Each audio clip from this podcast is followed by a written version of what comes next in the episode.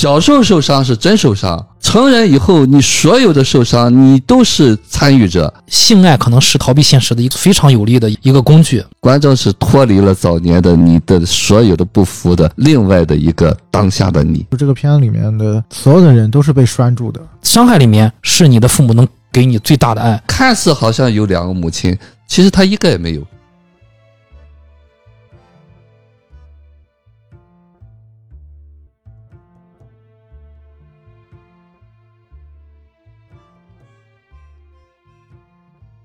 那你们觉得就是他们三个人之间的关系，我觉得可以聊一下。嗯，既然聊到这个地步了，我觉得就唐夫人有一点啊，我谈一下我的我个人对这个片子另外一层的理解吧。这个可能涉及到就是这个片子额外的一些信息。嗯嗯嗯、首先大家可以看到这个片子里面有一个人是缺失的嗯啊，就是这个家庭里面是没有男性的嘛，但是他又存在这个家庭里面啊。我们经常能看到这个家里面有一幅画啊，就是一个这这个照片的的画一个军人的啊，对嗯对。然后后来我们才知道啊，这个是这个唐将军，唐将军对唐夫人的丈夫。丈夫嗯啊，但是这个丈夫刚才我们也分享了嘛，就在那个年代其实很正常啊，他应该是年纪要比唐夫人要大的，嗯然后他就是可能离世的时间比较早，嗯嗯，所以从这个点上来讲，我们去倒着推哈、我们去想这个唐夫人她经历了什么，就这个女人她一定是有她的悲剧性在的，从这个电影当中展现出来的，包括她跟她女儿跟她孙女之间的这个互动的关系啊，我们可以想见，就是唐夫人可能在这个家庭，她也不是一个就是很正常的婚嫁来到这个家庭的，很有可能是一个比如说正常一点的，就是就是父母婚配，就在那个年代很正常。对。啊，然后呢，而且他是个异乡人嘛，嗯。对，呃，然后来到这个这个家庭，其实他的身份是被破坏掉的，就是他本身是一个缺失的一个状态，然后来到这个家庭，可能就是当然这个部分是我臆想的啊嗯，就开了一下脑洞，因为我觉得这个电影当中它有一些暗示的部分啊，就是包括那个画像那个那个照片出现的一些场景里面，导演的视听上面的一个设计啊，都会让你觉得。呃，其实唐夫人在这个家庭里面可能遭受了一些不太好的一些待遇。当她来到这个家庭的时候，其实她对于自己的这个身份，她其实也是一个缺失的状态。她潜意识当中就是不会觉得说我是一个就是正常相爱的一个过程嗯啊，然后我呃有一个爱的结晶就是唐宁啊，所以唐宁对她来讲，可能更像是一个一个将军的阴影的存在。因为那个是他跟这个将军的一个所生的女儿嘛，也就如果你从这个方向顺着想，就很合理的去解释了为什么就是他对待唐宁是这样一种态度。所以，因为因为他把对于将军的某一些就是仇恨的部分，或者说对于这个家庭的一些负面的一些部分，其实投射到了这个唐宁的身上，因为唐宁就代表了将军的一部分嘛。所以这个是让我觉得从这个点上来讲细思恐极的一个地方。然后从这个点上来讲，你也可以去解释为什么他会让唐宁去做很多这样的事情，因为在他潜意识当中，他就认为这个女儿她就应该是这样的，只有这样他才能把自己的遭遇合理化。然后这也反向了去映照了另外一件事情，就是我认为其实唐宁是他母亲的某一些某个部分的人格的一种投射。就是唐宁的所谓的那些，呃，就是滥情也好啊，包括他就是酗酒啊，各种毁灭性的一些事情，在他母亲的这个内在里面，他无意无意识当中，他觉得是对的，是对自己的，是其实自己也应该是那样的一个人，所以他才觉得就是他女儿是这样是对的，这个是让我觉得就是唐夫人跟唐宁之间的一个关系的一个投射。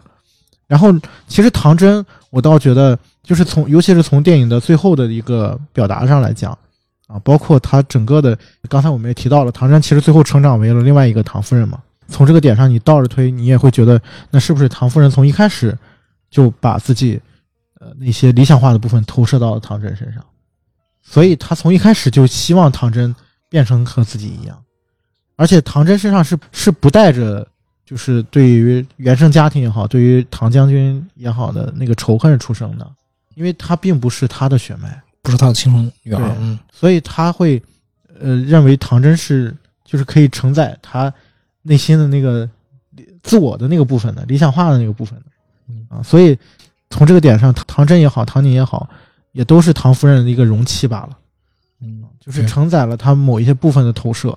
对，其实西西洋讲的，让我这次在看的时候，我有一点儿也是同样的感触。我感觉这个唐真啊，这个小女孩儿，她身上其实感觉像是有一点儿男孩子的感觉。嗯那点儿男孩子的感觉，我刚才西洋这么讲，我想确实是有可能是唐夫人投射到了这这个唐真的身上，可能就是完全的纯纯的那个部分啊，我不是说那个纯洁的部分，我说他唐夫人自己身上那个部分投到了这个唐真的部身上，所以说让我感觉唐真是有一些就男孩的那个部分。嗯就是再就是说，唐夫人她对于这个所谓唐真的这个扶持好、栽培也好，让我想起了一句话啊，叫“一将功成万骨枯”。大家可以想，一将功成，什么一将功成？这一将其实就是唐夫人功成在了唐真身上。当然，我们可以简单化的去想，怎么就就功成了？唐夫人运筹帷幄了这么多的局，最后她攀上的是谁呢？她扶正的是竞选的冯秘书长。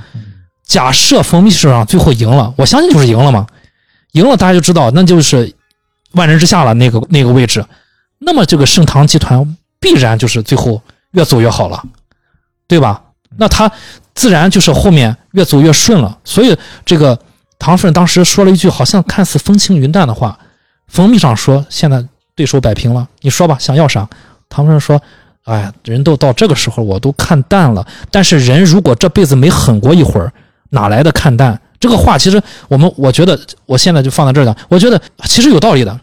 人最后心里面能慢慢的看淡，但我不觉得就就是这个唐夫人是看淡了，他在他那个恶的部分他可能看淡了，但是人要真正经历想要看淡，可能确实也需要一些经历，就是要对自己狠，要对别人狠，狠过之后他才能慢慢的看清楚自己，才能看淡了。但是唐夫人那种看淡，我我并不认可，那种看淡是另外一种看淡。但他说这个道理没错，所以一将功成了万骨枯了，谁哭了呢？你看，所有人都哭了，自己的女儿都哭了。我就说这个唐夫人的内心可能是这个这个电影里面是他们说的恶之源嘛，问题就出在唐夫人这儿，直接导致了唐就是唐真比姥姥还要过。甚至就是，其实唐真他那个断腿，就表示他是性格上一直都这辈子要带着残缺，他是一直是在残缺的性格下要痛苦的度过一生嘛，所以要拽着姥姥一起一起活嘛，你也别走了。嗯，于果老师怎么看呢？刚才夕阳和 Chris 在讲的这个过程当中呢，因为就是说我们说，就是唐夫人之所以有这个性格，一定是早年有些缺失的东西在里面，所以她在拼命的要做一个什么东西，就是为了那个风淡云轻。争取到那个位置，他才允许自己，就是才觉得自己有安全的那种感觉。那么在这个过程当中呢，就别人再也不择手段了，打不打打不了不了我了。哎，对，就是他是为了追求那个东西。当然，那个东西为什么要去追求呢？就是他内在是不知道自己可以有的。嗯，不配。对对对，所以说呢，那个心狠手辣，他觉得是要达到那个的途径。当然了，呃，他也。估计是也没风淡云轻过，嗯啊，就是他那种个性决定着他一直要打拼，一直要打拼。对，看似好像是他说不要，他要的是那个人人都能够看到我啊，我需要一个独立的一个东西。所以就这种人格造成的，就是你比方说将军看不起他，就我们说，就是这种人会让，比方说男人或者是忽视他。会会让家人把他嫁到这些人这边啊，会致，比方说男人走了以后，他会痛恨啊，会对他的孩子有那种，就是他本身的性格的扭曲是在先的。嗯，当然，如果是早年很幸福的话，他可能是另外一种结局对待孩子。所谓的心狠手辣，就是他可能还不如唐真的早年的经历啊。如果是推回去的话。他小时候经历了什么？是什么塑造了他成为了这样的人啊？这些东西绝对不是后头发生所形成的东西啊！就他从小的骨子里边就有一个倔劲儿，就和唐真一样。你看唐真，他总是狠狠的，总是那个严，就他要自救。他和唐宁是不一样的。对啊，相比较而言，唐宁还得到过一点母爱。对对对，唐真是一点也没有啊。没有办法，他哪有？因为他都不知道母亲是谁。对啊，就他妈妈本身他就不没有一个母亲的认同在里边儿。对，不知道母亲是谁，而且这些，而且这两个就唐宁、唐真的都又没有父亲，对尤其是唐真嘛，这个小女儿她又没有父亲，对，其实唐真还好吧，就是说有一个姥姥，妈妈还在这陪着她，但是呢，他已经知道这些，就是妈妈和姥姥都是一个恐惧的，他需要自救。嗯就是他知道那些靠谁也靠不住，所以他最终他会那种他狠起来，就他也知道这个姥姥是利用他，所以他最后才去报复他姥姥。其实这个也是这个片子里面，就是我觉得挺重要的一个点，就是于老师说这个事儿，就是因为每个人呃作为人出生的第一个状态，他需要认知的就是我是谁，是谁？啊对就是这所谓的我是谁，就是我我是谁的孩子，对，就是我的父母是谁，对嗯就是这是他非常重要的一个是谁告知我？是谁？对对，就是只有回答这个问题，这个孩子才知道我的独立，我的人格是什么样的，对，他才才配在这个世界上。对我才能够认知到，就是我跟别人是不同的啊，就是为什么不同？我是带着祝福来的。对我我是谁啊？就是别人是谁嗯？但是这个过程当中，其实呃，尤其是唐真，他其实是缺失的，嗯对，所以说他没有办法回答这个问题，对，所以他只能去看，就是别人是谁嗯，就是而回答不了自己是谁，嗯。或者说他把别人装到自己的身体里面，嗯。所以他其实是没有自体性的。嗯。就是你会发现这个人，包括他为什么装义肢、装假肢，这个这个意象其实是比较明显的嘛。嗯，他其实没有自我的存在的，就是他的这个部分都是他的姥姥跟他妈妈给他塑造出来的，尤其是他姥姥啊，就是塑造了一个自己的模板。对，尤其是最后一场戏的时候，其实他那个形象很明显嘛，导演用了一个时空的交错嘛，就捡苹果嘛，对，捡苹果，然后发现了一个他小时候自己，嗯。然后那个时候是就是那个林翩翩是躺在床上的嘛，嗯。还给了一个细节，就是同样的特写镜头，然后前面是就唐夫人，呃，去握住那个呃秘书长那个手，同样的特写，然后给到了就是唐真去握住了林唐夫人的手，嗯。奶奶姥姥的事。对，其实这也是在暗示，就是唐真其实就是他姥姥的一个投射。啊，或者说这里面蕴含的最大的一个悲剧，就是代际遗传的一个悲剧，活成了他姥姥一模一样的样子。嗯，那说到这儿，唐夫人既然如此的心狠手辣，为什么唐夫人在炸死自己女儿唐宁的时候还要哭着念往生咒呢？就是我们大家知道往生咒就他送他一程嘛，对吧？那流着泪哭念往生咒这个行为，我我猜啊，是不是所有的母亲其实说到底再心狠手辣，也是有那么一一点点东西在那里面的？对，我不知道于果老师怎么看这个？这一定是，就是那必定是他的骨肉啊。嗯我们有时候经常说心变得刚硬，嗯。为什么心变得刚硬？就是那个占主导，那个恐惧占主导，不代表他不是母亲。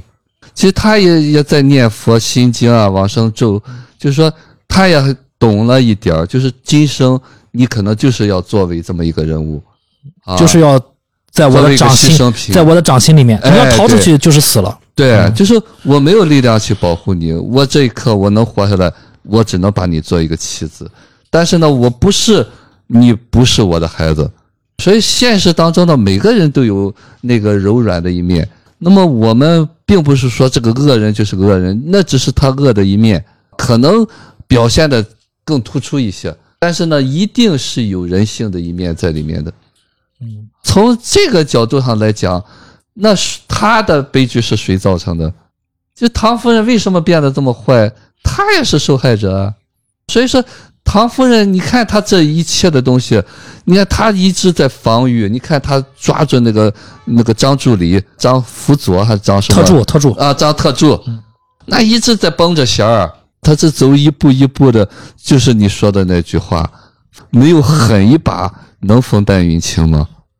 就我必须狠着，我才能到了这个地步。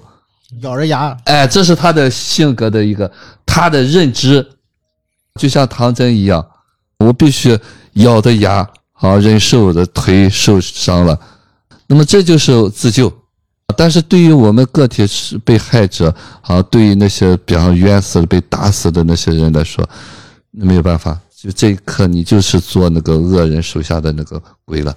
嗯。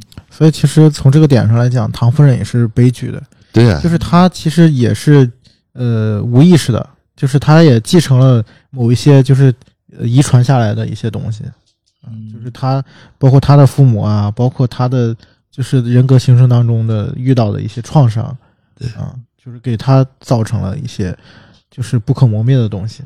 他觉得活下来就得这样活。嗯，那你看，呃，电影是艺术创作啊，就是他把这个唐夫人身上的这个不好的地方啊，就是恶的东西，一下放大到极致给我们看。然后唐夫人流着泪，就是给船上装装了炸弹，亲手炸死了自己的女儿，就为了换取那些东西。然后，在我们看来，这不是呃相悖的啊。你流着泪，说明你爱他；你又把他炸死了，那你说明你就没有那么在乎他。但我想把他这个艺术创作拉回到我们现实生活中，你才你才会发现，现实生活中，呃，其实亲子关系里面，其实很多这种事情啊，没有那么大啊。我我听友们注意啊，我不是说把这个事情夸夸张了啊，没有那么大，但实际上类似的事情完就存在于每一段的亲子关系中，而且是最难以发现的。就经常我会发现说，哦，就是和父母之间的关系里面，以前习以为常的事情，就是我说的，就是违背的啊，给我带来伤害，我也给父母带来伤害。但是很明显，我们有时候彼此又又是关心的。就是于果老师怎么看待这个，以及就是我们应该怎么能去体察到这个部分？尤其是当我给别人给我的至亲带来伤害的时候，我们怎么能体察这个部分？他明明就是聪明点就可以做得更好，一下就没了嘛，真的是真正的风轻云淡了。那我们怎么能去觉察这个事情呢？其实这就是我经常说的，就是说我现在在做这个工作的时候，我说经常是把你们提到这个高度，先看一下。当然，我们有一天到了那个高度的时候，你就自然就能像你说的，能够有选择了，不再去伤害，去真真正正的风淡云轻。但是呢，在没有到那个之前，那一刻，他就会看到这个女儿死。比他的这个整个的家族，你没听到吗？他觉得就是我要支撑这个东西，那么这一刻你只能死。然后呢，他再用往生咒，就说他理解就是觉得这就是你该死，但是他并没有到了那个真的我可以不要那些东西的时候。嗯，所以现实当中呢，这就是我们很多人就是不理解的东西。当然，不理解也正是因为我们处在那个小的那个情绪里边。你比方说，我们理解的，那你你可以选啊，你怎么你既然爱我啊，你口口声声爱我，你为什么不能对我好一点呢？这就是我说的，他给不了你他没有的东西，虽然他很想给你，你能不能知道，就是那一刻他所做的那些行为，是他那一刻能做的最好的。就是即便在你看来是伤害，那也是他能给的最多极限。哎。对对对，嗯。所以说，这个东西就是我们能够再回头看我的经历，看我周围的这些人的时候，能够真真正正解放自己的一个机会。因为我总是在考虑，唯独能伤害我们的，无非就是父母、男女朋友，经常就是这几类人吧，就是至亲，我们所谓的至亲。别人真的很难伤到，就是如果伤到，那那就是你你要生气，要伤到别人了。真心能给我们再带来那个心灵上创伤的，就是这这几类人。那往往就是我们在遇到这种事情的时候，我们就就被自己的情绪带走了。回过头来会发现说，哎，我当时不怎么不不聪明一点明明可以就是就所谓的就是减少这些伤害，但是下次还是这样，照照旧做不到。我有时常会考虑，就是和至亲的一些相处模式里面，到底我们为什么互相伤害？就是我们在就我说就家庭内耗，那，我们老是有家庭内耗，就是甚至家庭内耗会阻碍你的。情感生活以及工作影响你的工作，影响你的情绪。你家庭内耗完了，你哪有哪你哪有情绪面对自己的老婆，面对自己的工作，都可能都都是做不好的。一个电话就会让你在你在工作场合接了你父母一个电话，为什么几句话就聊不到一块去？可能就是一件简单的事情，大家说完就 OK 了。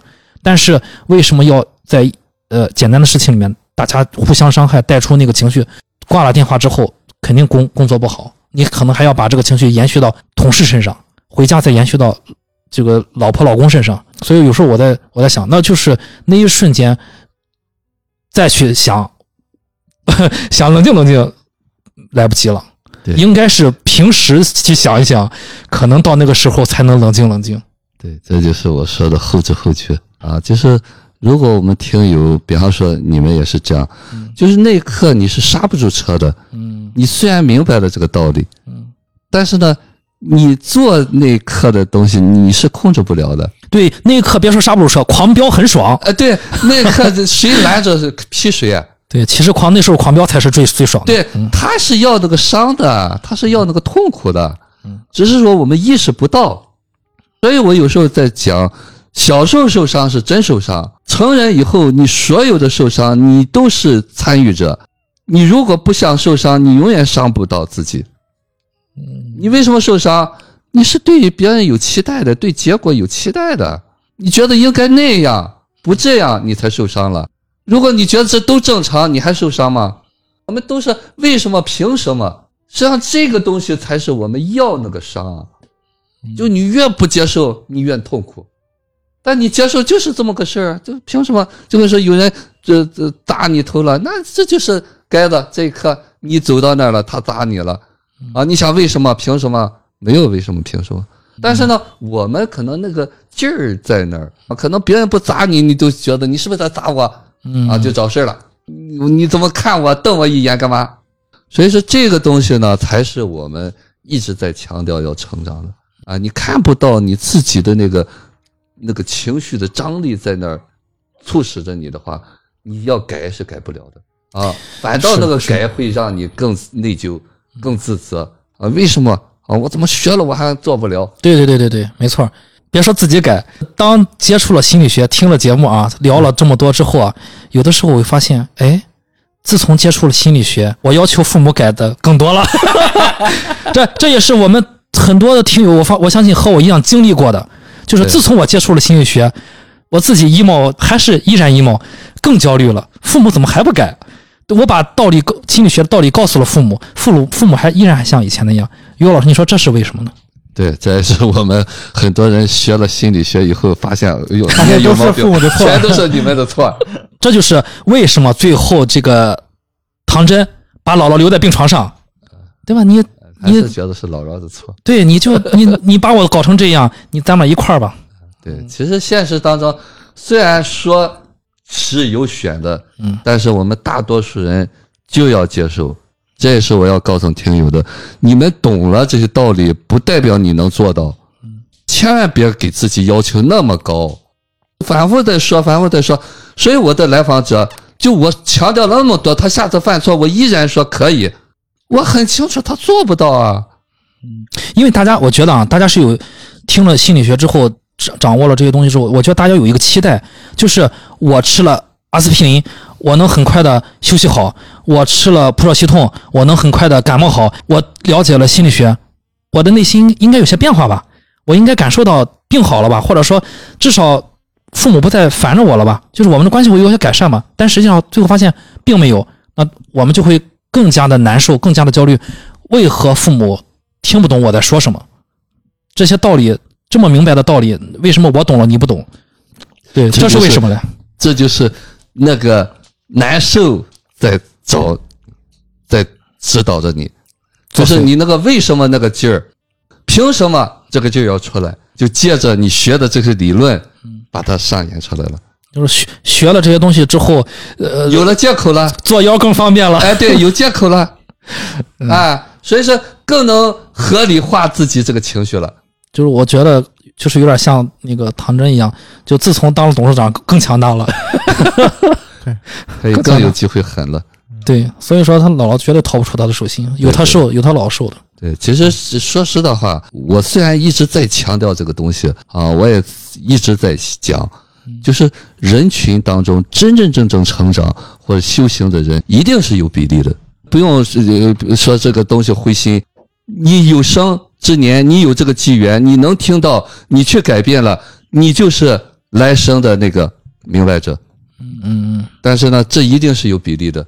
虽然我在做了，很多人说，哎，你可以做的更多，没有用，就是这么些比例。你有机缘，你怎么就能听到？不光听我，你可能听别的东西，你听明白，但你不明白，你怎么也不明白。其实还是看自己。对对对对，嗯，需要有时候需要一个引领者给我们点拨一下，但是最后自己是不是能在点拨的那个洞里面穿出去啊、OK，啊把那扇那个纸纸，就我没有说，那可能就像个窗户纸对，但是如果没有人说你在这点一下，然后但是点完之后是我们自己把那个纸撕开，然后走然后走出那个窄窄的门，那个就是要看自己。对，我而且有时候我我在想，我以前恐怕都不知道有这这张纸，当你突然意识到，哎，好像是有这张纸的时候，你会发现有没有一个人去帮你去点拨那一下。当你遇到点拨那一下之后，你才发现还是要靠自己。对，对你，你原来找不到这张纸，也是就是因为你还你们还是没有自己没有往外走。对，你说这个，其实我也是非常认同的。就是首先是你有这个想法，就是今天也借你这个话来说，千万别觉得这个成长是简简单的事情。如果你觉得是简单的事情，我建议你不要成长。你要成长。其实我现在为什么反反复复、反反复复好？为什么说要收费？你花出这些钱来，你都不准备改变，你不收钱能行吗？这是你自己，你是不是准备去真的走这条路？啊，当然了，到了这个程度需要一个过程。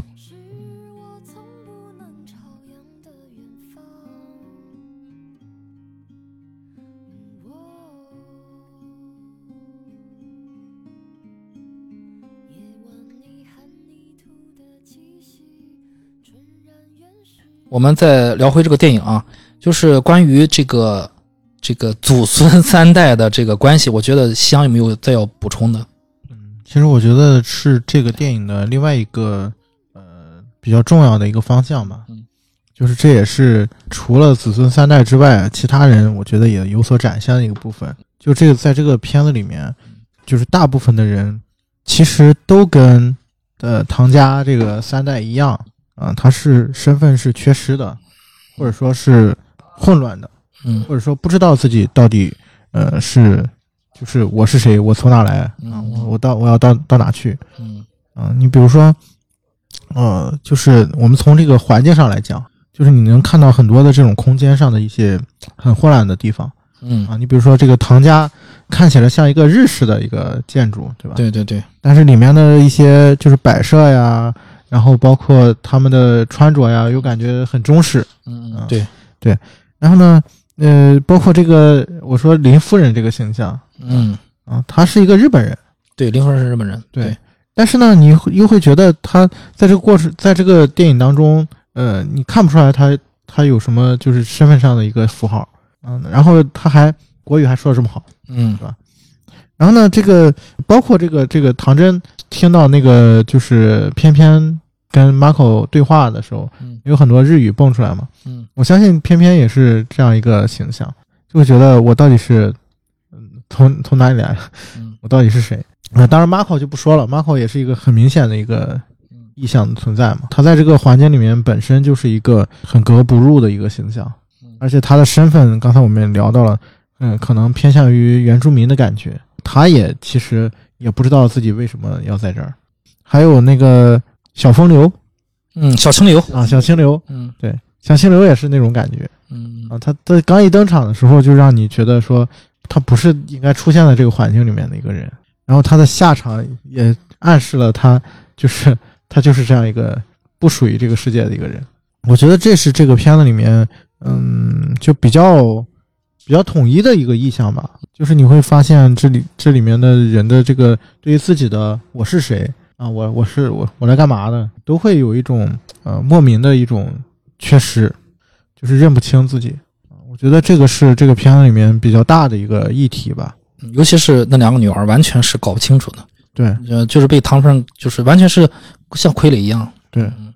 然后另外一个我觉得很有意思的点就是，呃，刚才呃 Chris 谈到说这个子孙三代的问题。其实，在这个片子就最早的时候，我们开始聊这个电影的时候，就是我说当初看这个电影的时候，会觉得它是一个挺女性的一个电影。在这个电影当中，你会发现很多是女人戏，呃然后包括这个唐家三姐妹就不说了啊，其实还有什么县长夫人啊，嗯。还什么议议员特助啊，特助，嗯，对，还有什么呃林林太太、林太太啊，就是林偏、啊，对。林，偏，对，都是女性角色。在这个电影当中的男性角色反而你会觉得边缘化，包括就是都是工具人啊，对就是被利用的对象。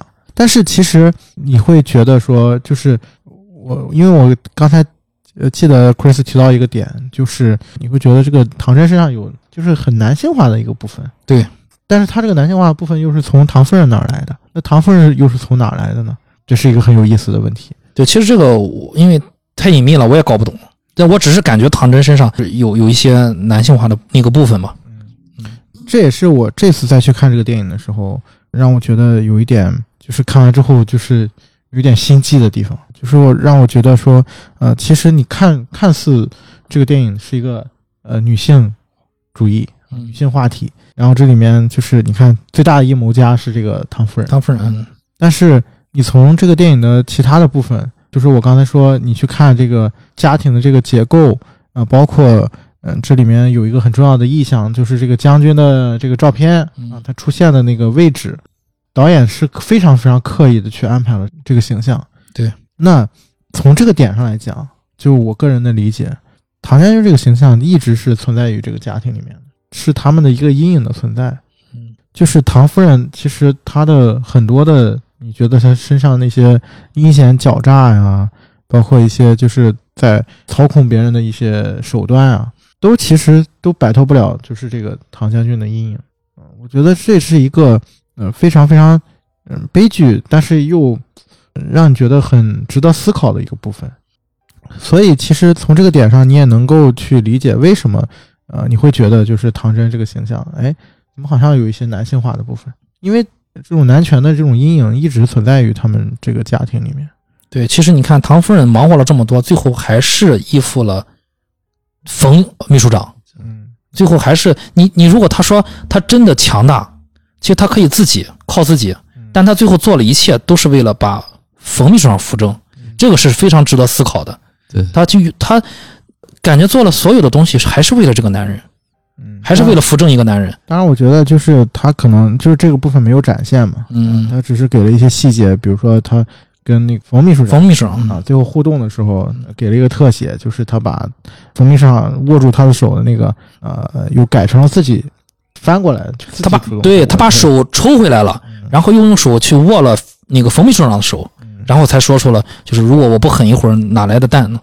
对对，但是我是觉得，就是从整个过程来看，唐夫人也不过是某一些阴影的一个皮囊而已。就是她其实在这个过程里面，她自己的那个部分也是很少的。嗯，对，就是她投射的也不过是，就是比如说呃唐将军啊，不比如说他之前的，甚至我觉得跟他的父亲有关系啊。嗯就是投射到他身上的某一些阴影的部分，让他变成了这个幽灵，这个家族里面的这个幽灵。嗯，然后这个幽灵又代际遗传给了唐真，就是在这个过程里面，就是那个唐将军的那个那个照片一直存在。我觉得从这个点上，就是就好像是那个断了手的观音一样，就是我们可以想，就是在佛教的这个我们要谈，如果要就是说把这个意象放到这个佛教这个体系下去讨论的话，哈，观音是一个就是很慈悲的一个形象，很女性化的一个形象。那我们社会大众对普遍的一个认知啊啊，就是观音是个慈悲的，对慈悲为怀啊。对，但是为什么在这个片子里面，这观音是断了手的呢？嗯对吧？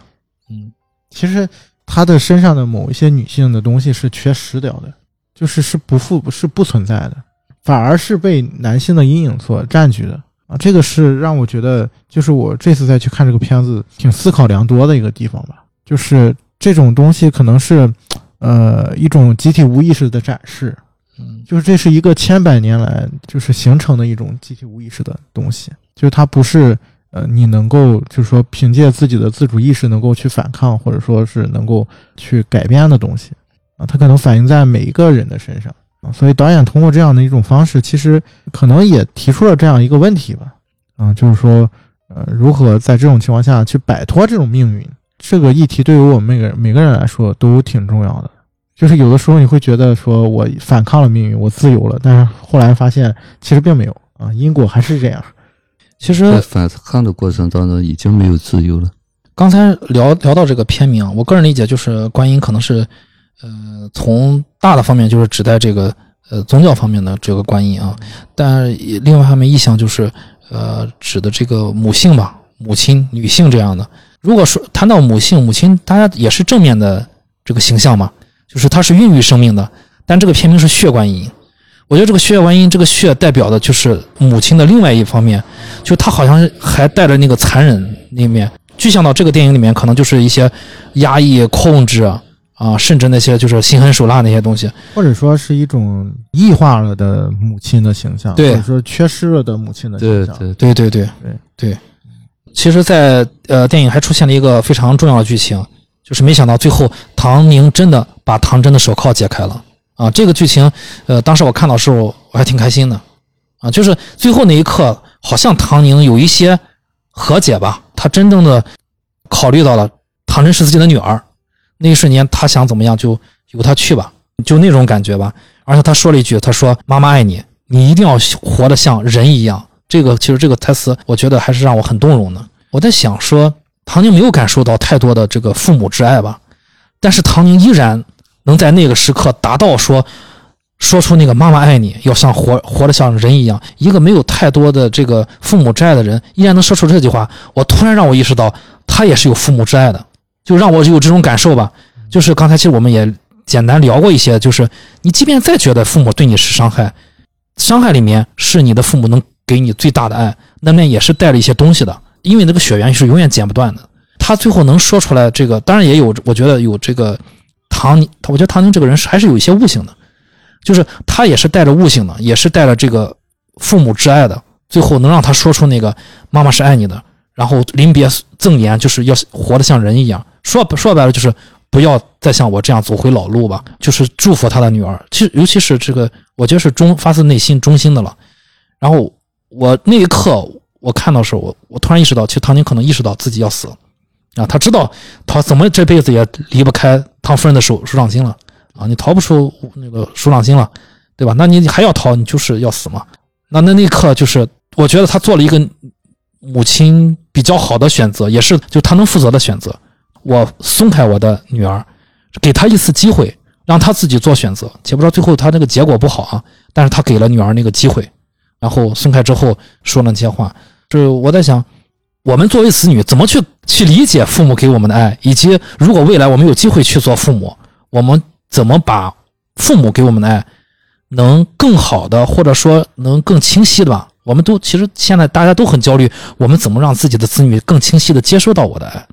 如何能让爱真正的流淌？我想听听于果老师说的。如果是想想让爱真的流淌，你得先给他爱。嗯如果说从父母这个角度上讲，你如果现在给不了他，你不要给了，就是你可以就当这个父母缺失。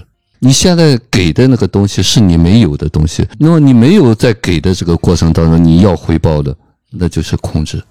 当然了，我们我有时候经常讲，就是如果你现在是怀孕期间，或者你还没有小孩的时候，你有机会无条件的爱你的孩子，你这时候好好去看自己，准备好了再孕育孩子。就是啊，也就是说，在孕育孩子或者生孩子之前，甚至就是在你有了对象、结婚之后，其实你就可以考虑如何去准备好有力量呃承载一个孩子。去思考、去构建自己的这个内心了。对对对，就是成长嘛。嗯嗯，对，啊，起码你先准备了，你给不了，你知道哪个东西更重要。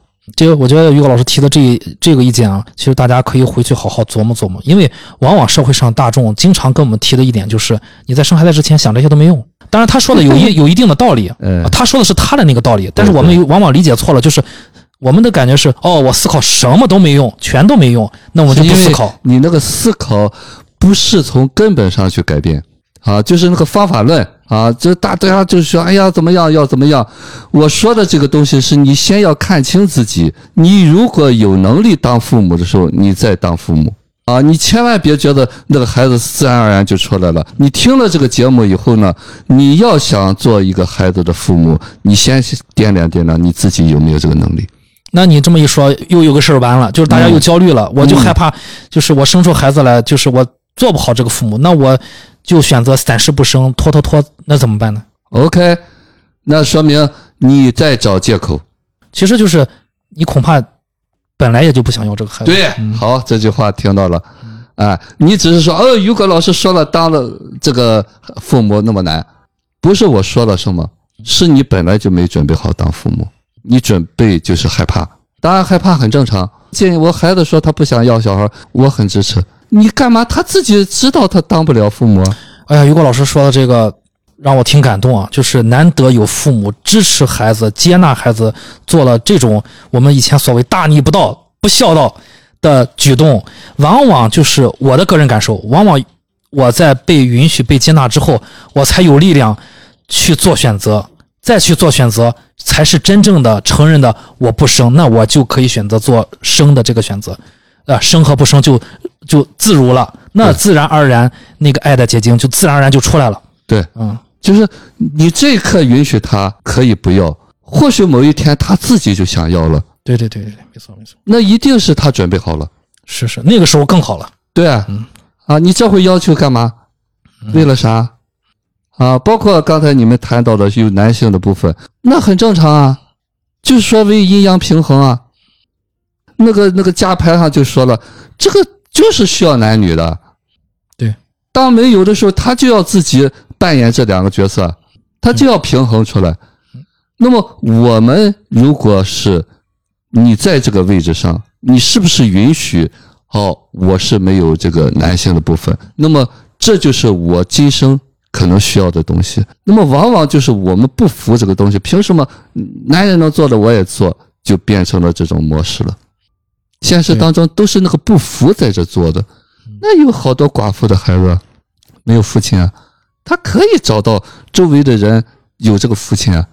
你想汲取的话，你周围的师长、你的舅舅、叔叔都可以给你啊。对，就往往是我们要掌控，我要证明我没有父亲和有父亲一样，这是不服在哪儿。当你允许我就是没有父亲的，所以说我对你们可能投射一些父爱的东西，很正常。我要在朋友这里，我要啊，我也把老师当成父亲一样，没有问题啊。我就是缺失的，对，关键是我们要看得清楚这个问题。对啊，我要没有错误啊，我没有也不是什么错啊。就是我这儿我提醒一点，我我的个人的经历啊，我的经验，假如说我们能看清楚这个问题呢，后面和所有人的关系会趋向于一个更好的状态，缓和，或者说我们所谓的君子之交淡如水。假如说你看不清楚这个问题，就很容易掉到坑里面去。对，就是你看不清楚你在投射什么，你在从想从这个人身上获得什么，这是最容易自己不光自己掉坑里面，你还能把别人拽到坑里面去。就是我们往往头脑中有一个应该，这个应该，哎呦，我不应该这样。我当我知道了我需要这个东西的时候，我可能去要啊，你不给我没有问题啊，我需要这个东西，你愿意给我那最好啊。你比方说，哎，我很缺父爱，所以你给了我父亲的爱，但是我知道那不是父亲，只是说我现在生命当中缺这个东西，我不觉得这是一个羞耻的东西。但是现实当中，我们往往有一个正确、对错，所以说就变成了，就有的人说：“哎呦，我我就是我要又当父亲又当母亲，当那么多干嘛其实说到这儿，我想我想起前一阵儿发生了一件事情，这个事情主角就只有我一个人。呃，我曾经缺缺席过一期节目，就是《布达佩斯大饭店》。？”嗯，然后呢，这期节目我就好久没听，我没我我没想没听，就是没没空嘛。然后过了很长时间，我在回听我们节目的时候，我想，哎，有一期节目没听啊，我就听这期节目去吧。我听的时候呢，我突然想起一个事情，我没录那期节目是确实因为家里面出了一些出了一些事情，这是嗯客观事实啊，我无法抽身。但是我没听那期节目，在我后来听的时候，我突然思考了一些事情，就是我突然发现那部电影里面，拉尔夫·费因斯那个男主和那个门童 Zero 是叫 Zero 吧？嗯古斯塔夫和 Zero 之间的关系，其实有一点像我和夕阳和雨果老师之间的关系。对我自己的就是内心进行了一下分析。我虽然没学过这个啊，但是我还是分析了一下。我突然意识到，我潜意识里面为什么没听那期节目了？就是我是没有意识到自己在投射在雨果老师身上投射什么关系的情况下，我担心我投射了那个关系，而且我去回避了那期节目，我去收听那期节目，就是也就是说，我明明可能会在雨果老师身上投射父亲的关系，但我恐惧投射关系，所以我拒绝一直拒绝听那期节目。我不知道大家有没有理解。后来我听到这些，我我是无意中听到的，在听到的时候，我是看清楚了这个关系之后，我才能真正的好好去听那期节目了。就是你当你看到这个之后，你再往深处看的时候，你可能就容易做到了。我所谓做到，就是我最后能听到这期节目了，要不然我一直都听不了。我觉得我内心不是因为我忙，我忙我为什么能听有时间去听别的节目？唯独那期没录的，我为什么不听呢？对，但是我更想提示你的是什么？看到了那个不想听的这一部分，这啊是你重要的。你有这一部分，这不是你的不好。他那一刻选择不听，是他能做的。对，这也是就是我之前我也在思考的一个部分。有有的时候我确实就好像自己会钻牛角尖一样，我老是会揪着这个部分。就是这个东西可能在某些人那儿不是个问题，但是在我这儿我就会想，我为什么不去听这个节目？在别人那儿不是个问题那儿，在我这儿变成了一个问题。不要对揪的，对，这也是 于果老师其实三番五次跟我说的一个事儿。对就我允许我有不可以做的、做不了的东西。所以说，就是你这个要揪他，他才会一直在这儿。对，没错没错，这个其实就够我这期节目录完之后，我再回去思考一段时间了。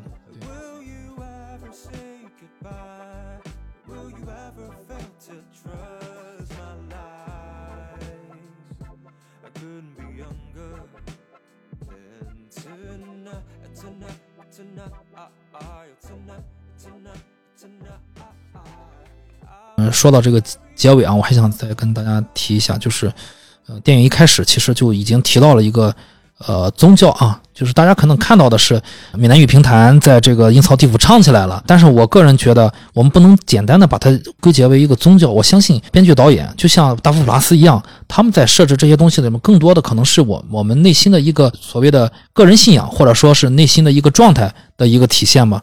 啊，因为这个东西也是我们祖上传下来的，就是所谓的他这个平台里面倡导的，就是善报恶报，早报晚报。哎，我不是卖报的啊，我善报恶报，早报晚报，善恶终有报。就是而且你大家可以看到啊，就是在他这个唱的时候呢，它上面有一个横批上的一个一个匾啊，上面写的“你可来了”，来哪儿呢？大大家看了就知道了，就知道他来哪儿了。剧情上演的是什么呢？剧情上演的是成年版的唐真啊，在发布会的时候打着电话说：“救救他，你可来了。”本来姥姥马上就要去到那个你可来了那个地方，但唐真还不愿意撒手，要救救他。所谓救，反而就是要害害他，要让他吃的这个苦，那人间即地狱了。我有时候看到这些地方的时候，我在想，我们抛开我们不聊宗教，我们就聊就是说我们个人内心的充实的这个部分，需要充实的部分。我感觉这个电影里面很多人的内心他是空虚的，需要不停的拿，就比如说唐夫人很明显嘛，她需要拿这些事情去填满自己。到了这个高的地位，我不相信这些东西的能填满他，那是一个无底深渊。他如果找不到自我，他永远就是无底深渊，他填不满那个洞。然后我在想说，为什么呢？有时候我们会迷失到这种程度，需要作恶多端。就即便老老祖宗给我们传的祖训，哪怕里面有带着吓唬我们的成分，善恶可是终有报啊。那个恶报你们都不怕吗？我们都要就是去做这个恶呢？就它背后的心理方面的一个问题是，是我们可以简单浅谈一下吧。就我觉我觉得有的时候人确实是容易迷失，但是我们就是在迷失的时候，往往就是醒不来，就这样装睡下去了。那那肯定没有人能把他叫醒。我想我先听听于果老师怎么看呢？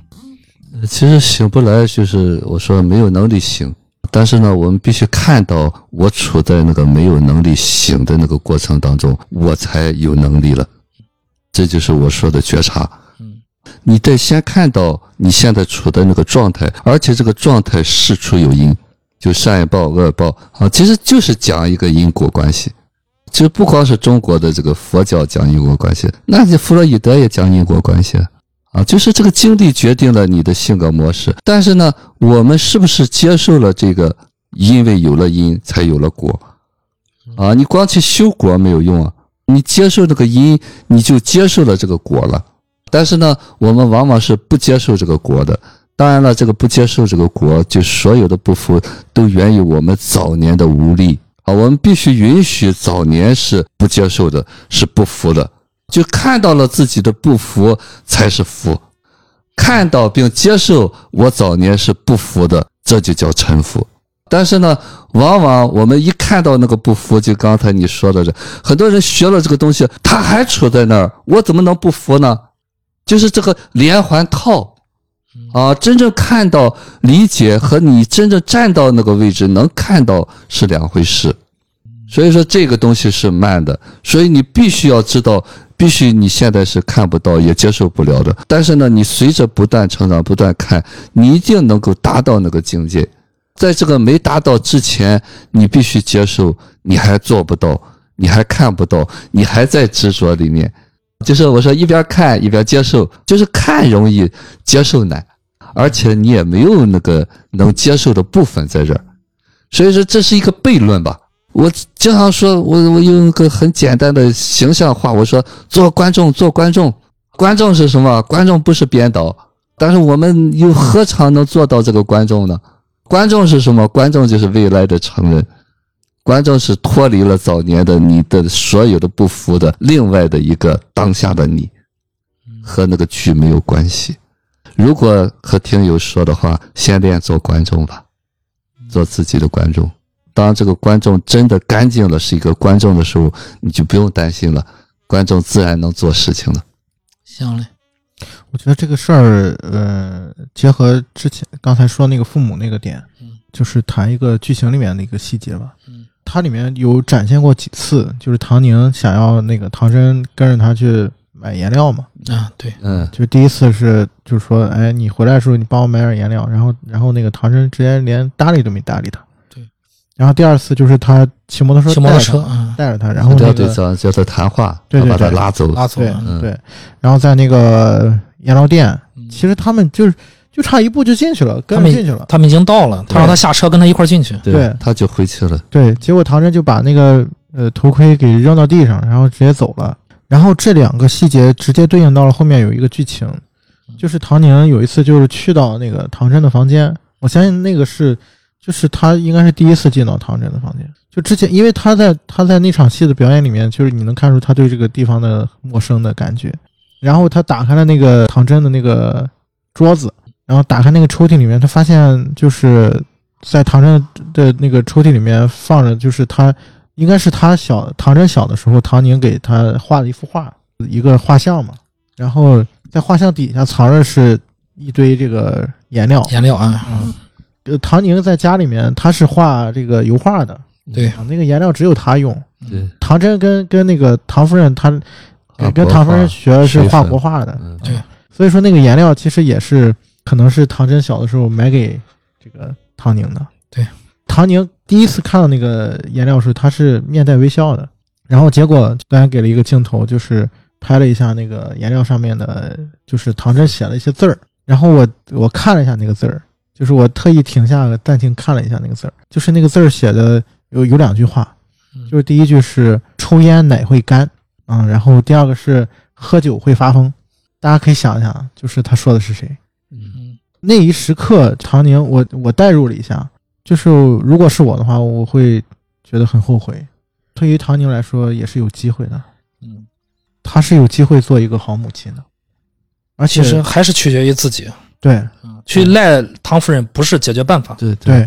就是当所谓的因果报应产生的时候，到那一时刻，我相信唐宁会为什么他把那个唐真的手铐解开，他知道为什么唐真变成现在这样子，就是曾曾经曾经对于这个唐真来说，唐宁也是一个妈妈呀，嗯。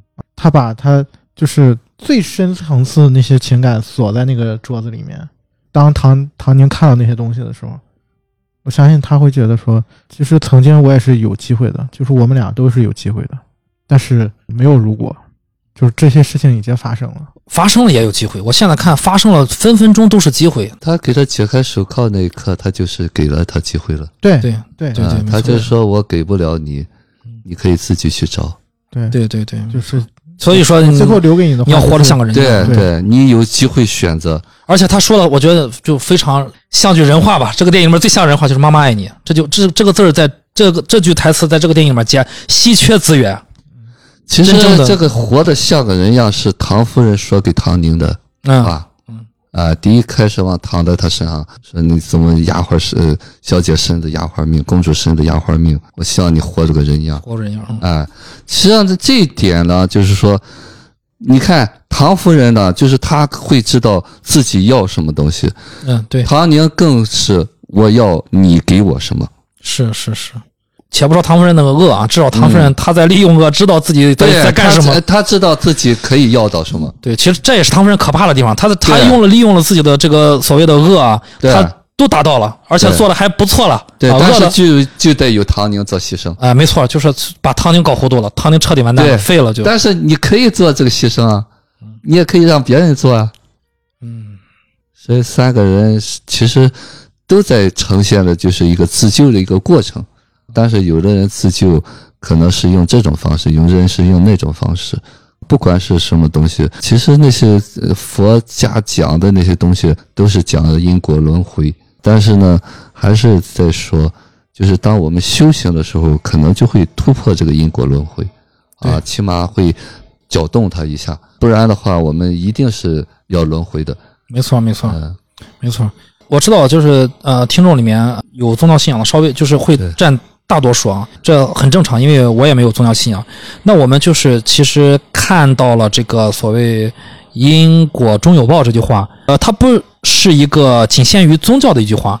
我们老百姓经常会说这句话，善有善报，善有善报，恶有恶报，不是不报，时候未到。对，大家会不会觉得这是一句空话？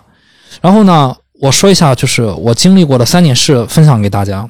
然后咱们再聊一聊我说的这三件事啊。第一件事就是，呃，我曾经有机缘嘛，在我看来是个机缘，去参加了一场，呃，是佛教上的，但是他们可能叫什么来我忘了，就可能就咱们通俗来说，就是一场法事，但是也不，但是呢，就是是有这个呃僧人在场啊，请了僧人在场是干不不是还不是在庙里面干什么呢？就是你知道吧？那个买了鱼啊，开到海上去往生啊，对，往生，开到海放生，开到海上去。这个事情本身在我看来，这就是当然是机缘了。我不是这个佛教中人，能带上我去，那我自然会觉得挺好。但我我发现其中有一个点让我觉得回来思考了很多，就是船上的很多人在提到一点，就是鱼的数量，放生的鱼的数量，就是他花了多少钱买了多少尾鱼，然后要要达到那个数量放生，好像他有什么就是这个因果的后面的这个福报什么的。我在想说，这个他要的是福报，这是一件事情。不知道之前的因是什么，我看到的是大家要放这个东西，当然这个放生的过程也是一个因了。他要的是，但是我感觉好多人在计较这个数量的时候，他要的是后面的福报。所以说，当然大家就想这个事情想的，如果就是这么简单的话，那么呢，这个你放生的这个鱼的数量，好像就很重要了，多多益善了。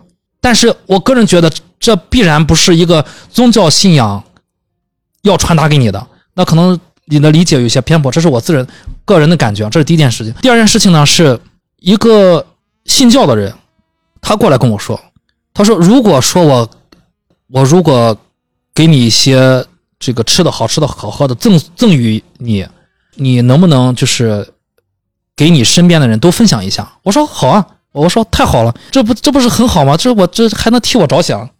我后来才才明白是怎么回事儿，就是如果我们有更多的人享受到了他赠予我们的东西啊，好像在佛教上来说是有一种说法，就是福报也更多嘛，给了更多的人，这就让我搞的就是。怎么这个东西还有 KPI 了？这东西还被量化了吗？我想这也应该不是任何一个宗教会传达给他的这个教徒的吧？啊，第三点就是是我和一个人在外地，然后呢，他去到一个寺庙，这个人和我一样是无神论者，我们也经常看到，就大家会你没关系，你没有宗教信仰，去庙里面拜一拜嘛。然后呢，他拜的就是特别的认真，让我很惊讶，因为呢，这和他平时的作风做的那些事情不大一样。就我也不说他做过什么事情啊，就是我知道，就是好像变了个人，我怎么感觉就是有点到了这个庙里面就有点临时抱佛脚的感觉了？当然也对啊，也对，就是只要他有这个心就好，至少这一刻他是有这个心的。但是我在想，如果说你踏出了这个地方，你再回到我们这个五光十色的社会里面去，有没有机会再去思考你当下在这个清净地，你的这一刻的宁静呢？我觉得这个是很重要的。那后面我就不说这发发生了什么，总之就是我经历的就是这三件事情。有时候我在想，哎呀，大家老是追求因果，因果，大家就是焦虑到就要这个果就要到这种程度吗？有因才有果，如果你接受了这个果，就是由因产生的，那这个就让它自己就自然而然来就是了。你只能接受，因为你有因，它自然就有果，这和宗教没有关系。我不知道，就是我说我分享这三个故事，就是于果老师有没有？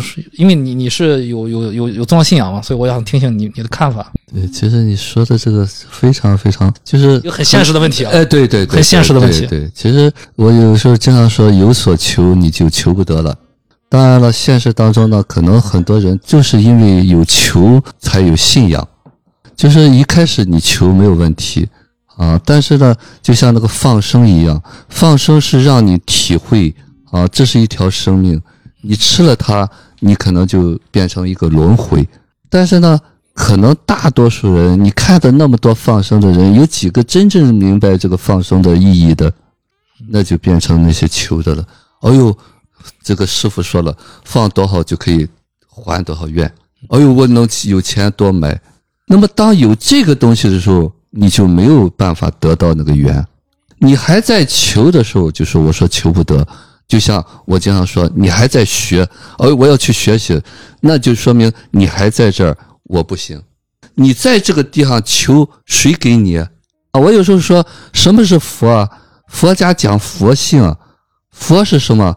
就是你时时处在当下，你就是佛啊，你是通透的，你是不恐惧的，你是随之而来，没有这个小我在这儿的啊，那就是佛性啊。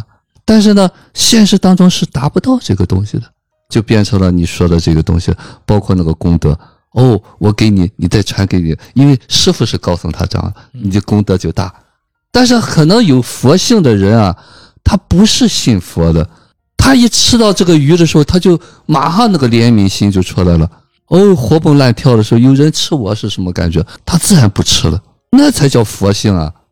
就不是别人告诉你的，但是呢，这些人可能到那一刻很痛苦的时候，他要活下来，有的人就会在超度，就一边吃一边念佛，啊，我是在造业，但是这一刻我要吃了，啊，就说济公了，佛祖心中坐，酒肉穿肠过，是不是你能够达到那个状态，那就不是迷信了，就心中有才有，不是你去烧了香，你去拜了佛，你就是佛教徒。啊，所以这个不能一概而论。但是呢，现实当中普通的信众可能就是你说的那样，但是呢，可能就在这个过程这是哪一天他就悟到了。当然，一辈子有人就在追求这个东西，去烧高香一样。他是需要有这个，也是有必经哎，的过程对对，就像我说，你来成长，你在看，但是可能很多人就是在这走形式。先照着样做一做试试。哎，对对对，就是我后来我在想，首先我我看到这个，我首先要尊重人的这个选择，因为人家也做了这个选择，我才有机会上传，对我才有这个机缘啊。然后再就是允许别人他们这么做吧。再就是我在想，也许就是这个信仰里面说的这个宗教信仰里面说的这个东西啊，他说的本质不是这个，但是大家可能理解暂时理解为是这个，也是可以的。是是。啊。未来可能有机会理解更深吧。对，其实说实在话，包括之前也接触过一些，就是就是和尚师傅嘛，嗯。啊，因为做病人他在讲，你会看到那个东西，当然是参差不齐的进入到那里面，他也是一个普通人进去的。啊，有的人就悟得很好。啊，你就看到那种力量是在哪儿的，不是他说了什么，他可能也不讲大道理，他的言行当中你就看到了慈悲。啊，所以说这个东西不是说你到了什么位置，你拿了什么学位你就有了。这个修的东西真的不是能去衡量的。但是呢，我就说了，你只要修，你就和没修不一样。至于说什么时候到，别着急，水到渠成。所以回到这个电影，他那个唐顺那个结局，那就是因有因，他自然你就接着过，对对对对你就只能这样接着了。对呃，其实他唱的那个词，就是讲这个事儿。就是这个东西，你看似好像是他在那，看似好像是唐夫人在那左右，谁在左右他？最后，我想提醒一下，就是咱们听众，我相信唐夫人在重症监护室那个豪华的病房里面，在那苦海里面挣扎的时候，底下外面的民众还是说，唐家的老夫人唐夫人，你看人家活得多好，是吧？有唐真这样的给他忙活所有前忙后前忙后后忙后后的，啊，人家这生活过得多好。还不放弃治疗？然后大家就会得出一个结论：这不恶人也没有什么报应。我在说，其实他因果自有报应，是他说的那个自有报应，真的是自有报应。那个自有报应不是说给我们听的，是说给他自己听，他自己知道。每个人他自报应他自己他自己知道，对对对，所以我们只只需要关关注自己身上的因果，对我觉得这是很重要的。对对对，不用看别人。对对对，民众们是不会知道唐夫人发生什么，只有其实连其实连那个唐真也未必全都知道，只有唐夫人知道这一生为什么最后在苦海中永远脱不出去。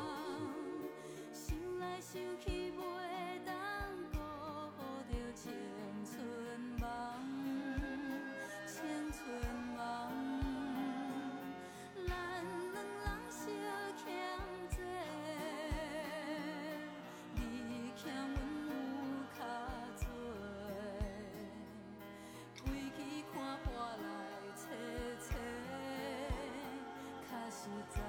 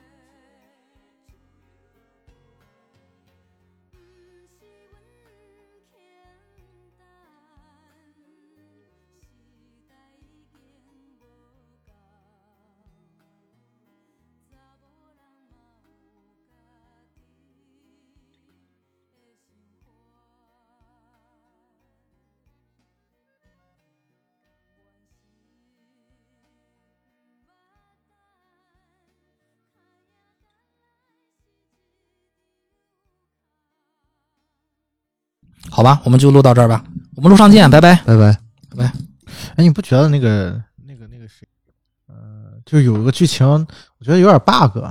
反正我这次再看，我也没有太想明白，就是那个谁的死，就那个小小小什么来着？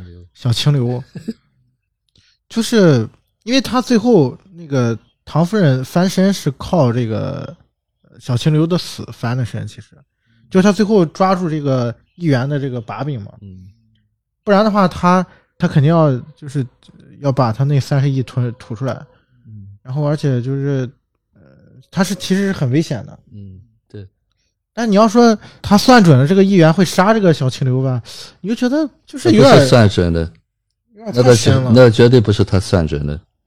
但是呢，他在就是其实唐夫人这个性格，她并不是个个她都有把握的。啊，其实他那一刻恰恰他做了那些铺垫，发现了这个东西，他就一步一步铤而走险的走到这儿的。